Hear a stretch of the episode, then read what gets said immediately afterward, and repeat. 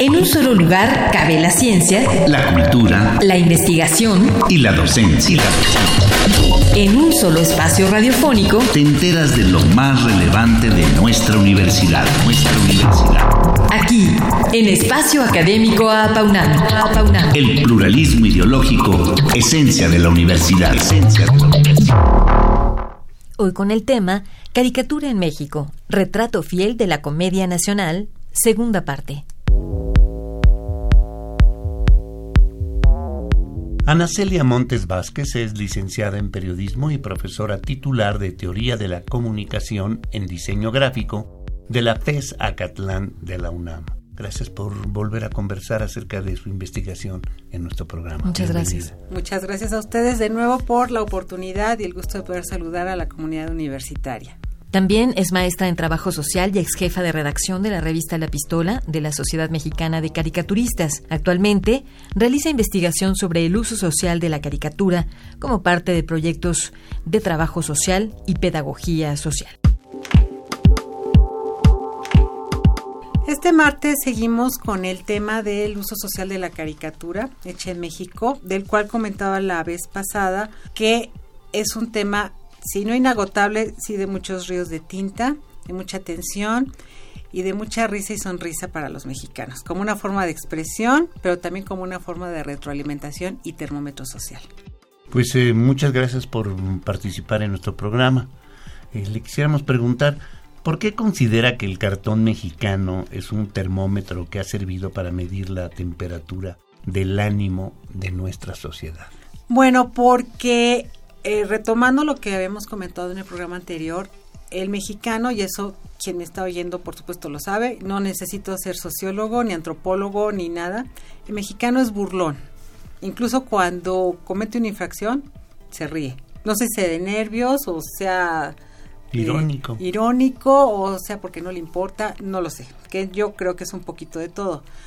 Entonces, el mexicano también le gusta dibujar, aunque no sepa, también le gusta trazar, aunque sea verbalmente. Se burla y dibuja con la palabra o con el trazo gráfico o con el verbo, ¿sí?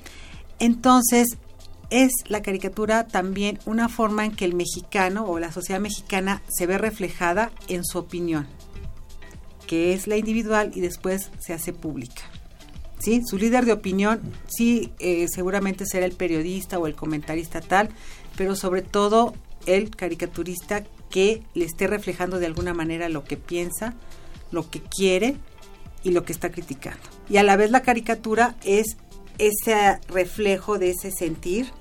Y no por nada, y ustedes mejor que yo lo saben, es que en marchas, manifestaciones, desde siempre, eh, acordémonos del 1968 y las recientes, siempre hay caricaturas, tanto hechas por los manifestantes como las que retoman de los medios.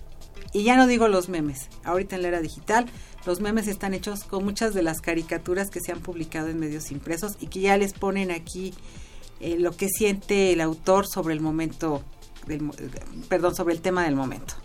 Y bueno, lo que es innegable en una caricatura que cumple una función difusora, por eso me gustaría que nos hablara del papel de la caricatura dentro de la publicidad, pero también de la propaganda. Bueno, hablar de publicidad y propaganda y de caricatura, ahí más bien tendría que pensarse en lo que es la ilustración lo cual, como lo he reiterado, es muy respetable y excelente y estéticamente muy bien. Pero yo no me atrevería a decir tanto la caricatura como un género periodístico en publicidad y propaganda. Recordándole al público, la publicidad sirve para la compra-venta de bienes y servicios y la, la propaganda es la difusión de las ideas, propagar, sea política, sea religiosa, sea informativa de la campaña de vacunación. Entonces, en este caso, la caricatura ya ha servido como apoyo visual, más que como una, eh, repito, como una opinión, lo cual tampoco le ha restado impacto. Entonces, recuerdo aquí campañas propagandísticas para la vacunación, por ejemplo, de perros y gatos, de hace unos 10 años, donde se utilizaba caricatura, pero también se utilizaban marionetas. ¿Por qué? No porque los perros y gatos le pidieran a sus dueños que los fueran a vacunar o a esterilizar, sencillamente porque es claro que el pueblo mexicano se va por la imagen y hay mucha gente que le da flojera leer y también hay gente que no sabe leer y eso le llega más informativamente que si le mandan el folleto que vacune usted a su perro o vacune usted a su gato. ¿Sí me explico? Entonces, ahí más bien es un apoyo, más que, repito, un género de opinión como sí lo es en los medios, sean impresos, sean audiovisuales o sean eh, digitales. Maestra, ¿y por qué ha calificado a la caricatura como un fiel testigo del devenir nacional? Bueno, porque desde el siglo XIX con Claudio Linati, que era grabador, se inicia esta tradición que no se ha interrumpido con todo y que ya han fallecido y se han renombrado medios impresos sobre todo, que es como el nicho de la caricatura. Entonces sigue habiendo caricatura, sigue habiendo espacios de expresión, aunque repito, no sean los periódicos tradicionalmente impresos, y porque el público mexicano lo sigue requiriendo. Sí se va a la nota informativa, sí se va a la columna política, pero la gente, incluso los jóvenes millennials, que muchos se les critica que si no leen, que si nada más están pegados a la tecnología, se van a la imagen. Muchas veces la gente empieza por la imagen para irse entonces a lo que es el contenido. Y, repito, es la caricatura también una manera en que el caricaturista expresa su opinión porque es un experto en el tema. Debe serlo, debe estar enterado informado, no puede ser cualquiera que. Claro que no. Además de dibujar, digamos bien, porque hay caricaturistas feístas tipo Magú, no es precisamente muy bonito el trazo de Magú de la jornada, pero sí impacta a la gente y sí lo sigue.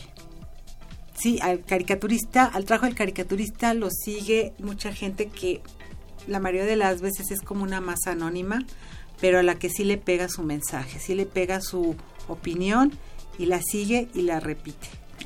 ¿Vale decir que la imagen habla más de mil palabras? Dice más que mil palabras. Absolutamente, y más en nuestro pueblo. Claro que sí, siempre. Y bueno, pues también crea un estilo, ¿no? Uno sabe cuando ve una caricatura que es de tal o de tal caricaturista. Por eso quería yo preguntar que por qué a pesar del tiempo aún siguen vigentes los trazos, por ejemplo, de un Naranjo, de Helio Flores, entre otros muchos que han pasado por la historia del periodismo mexicano. Bueno, Helio, Helio Flores y Naranjo, que han estado en medios importantes como el Universal, además de ser, este, ¿cómo podría yo decir?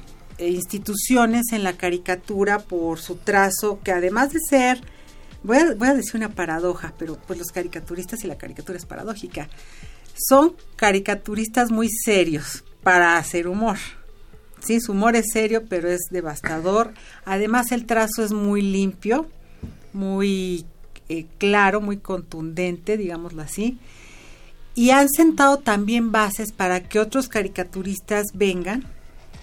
Y no es que los imiten, ni mucho menos, ni los continúen, sino para que también le den esa seriedad, que esa, eh, ¿cómo podría decirlo?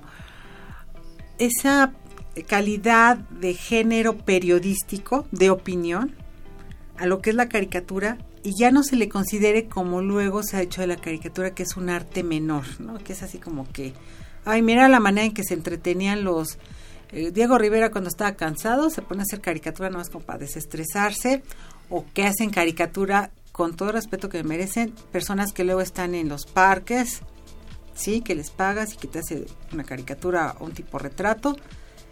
Esa es una cosa y como repito, esos caricaturistas han sentado las bases para darle esa seriedad, esa calidad de género periodístico de opinión y de ese lugar en, el, en los medios de comunicación, pero también en la sociedad mexicana. Y bueno, hablando de los géneros y de la caricatura, porque pues tiene sus géneros, la caricatura eh, no solo es política, también ocupa otros espacios como el deportivo, por ejemplo. ¿Qué nos dice de eso?